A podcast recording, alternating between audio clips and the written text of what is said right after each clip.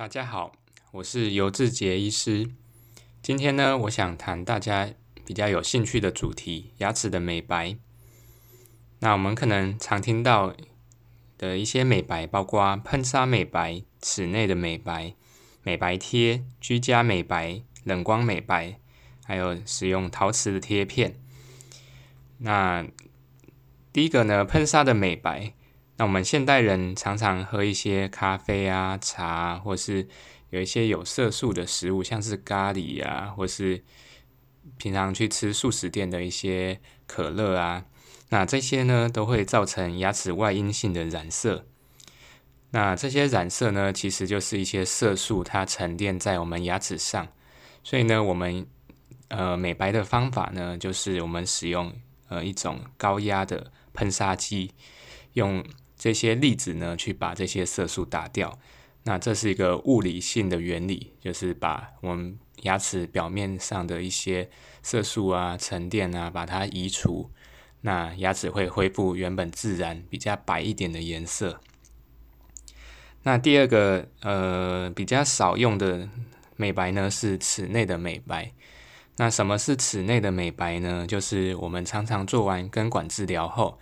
因为我们做根管治疗会把里面的神经血管都拿掉，那这个时候牙齿有点像死掉的状况，没有养分的供应，那牙齿颜色会慢慢的变黑变脆，那这个就很像我们平常如果有在种植物的话，我们很多树木啊、植物啊、花，你没有给它浇水的话，那植物会慢慢的枯萎，它会越变越黑，越变越脆。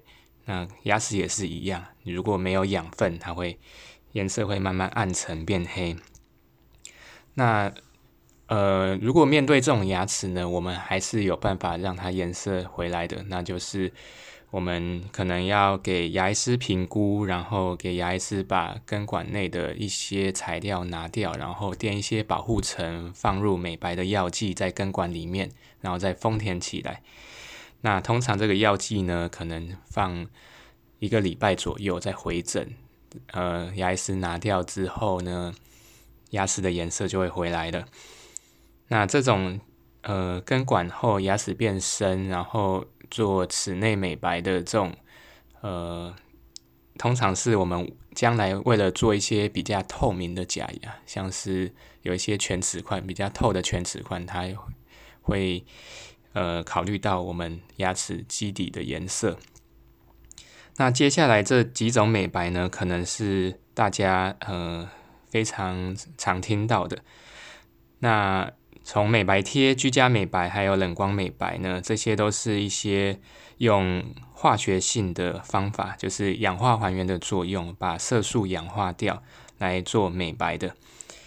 那做这些治疗之前呢，最好还是给牙医师评估一下，因为这这些药剂其实对牙齿都是蛮蛮敏感的。那如果你有一些蛀牙，或者是有一些呃树脂的填补物，哦，就是我们健保补牙的材料，或是呃可能给牙医师看一下，是不是有一些牙釉质、牙本质的发育不全。还有评估一下牙周的状况，那这些呃确定都没问题的话，再做呃这些化学性的美白。那第一个呢，就是浓度最低，大家可能最容易拿到的就是有点美白贴，有点像帮牙齿贴一层面膜这样子。那在药妆店呢，或是各大通路，其实都买得到。那这种是浓度最低、最安全的。那它。可能也需要比较长的时间才能让牙齿慢慢的变白。那第二第二种是浓度再高一点的居家美白。那居家美白呢，就是要给牙医师制作一个刻字化、专属于你牙齿排列、牙齿形状的牙托。那这个牙托呢，制作完成之后，我们在家里呢要自己佩戴。那佩戴的时候，就是把牙托。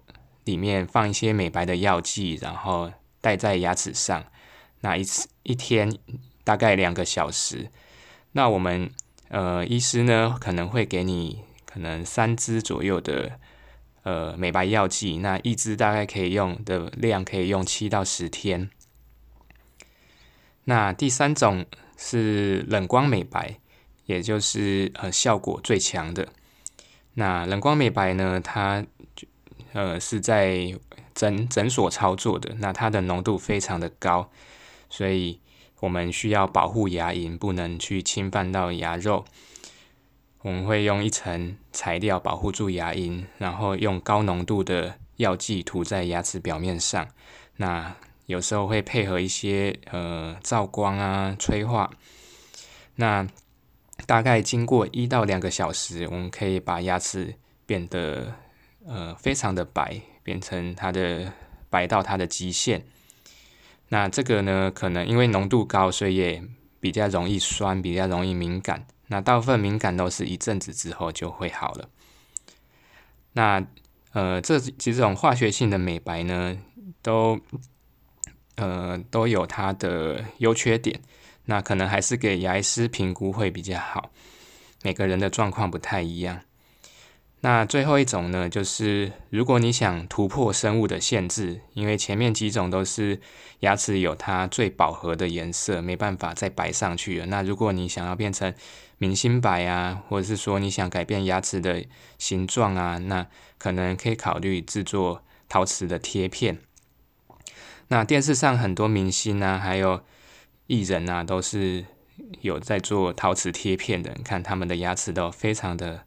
漂亮，微笑曲线非常的完美，非牙齿非常的白。那这个呢，就一定需要比较有经验的牙医师来制作。那制作的时候，我们可能会先请病人来评估拍照，然后我们使用电脑模拟。那我们可能会先模拟出将来你牙齿的长宽比，哦，还有一些黄金比例。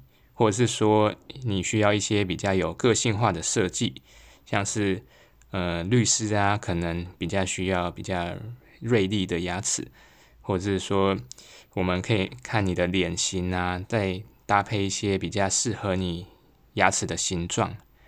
哦，所以不同的年龄、不同的性别、不同的个性，还有。嗯，很多考虑的因素可能会影响你未来牙齿的形状啊、颜色啊，那这些都是可以先透过电脑模拟的。那或者是说你有比较喜欢的明星啊，你也可以带明星的照片，还有他牙齿的形状，我们也可以帮你呃刻字化的做一些呃设计。好，那呃大概我们如果想把牙齿变漂亮，变得有微笑曲线，然后很很完美的黄金比例的话，可能要用陶瓷贴片才有最好的效果。好，那我们今天在谈关于牙齿美白的部分，大概到这边，谢谢大家。